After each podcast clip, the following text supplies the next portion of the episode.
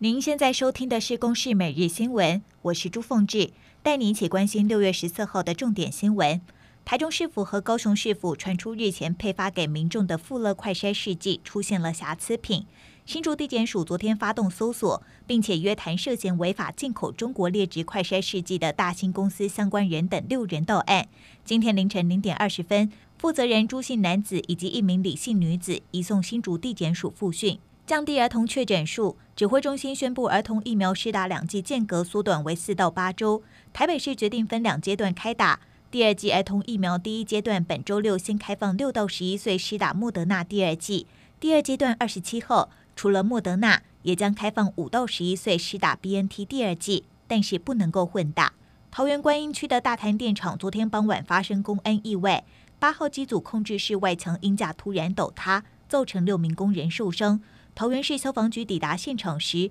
有两名工人受困倒塌的鹰架中，结果有三人伤势较严重送医。劳动部北区治安中心今天会到现场厘清事故原因。边境检疫措施明天就要放宽，所有入境旅客居检方式改为三加四，入境人数总量管制以每周二点五万人为原则。昨天投机公司也实地进行转机的模拟演练。中国无预警封锁台湾石斑鱼，对此农委会表示，持续跟中国沟通，养殖业者也把石斑做成冷冻调理包来自救。以上由公视新闻制作，谢谢您的收听。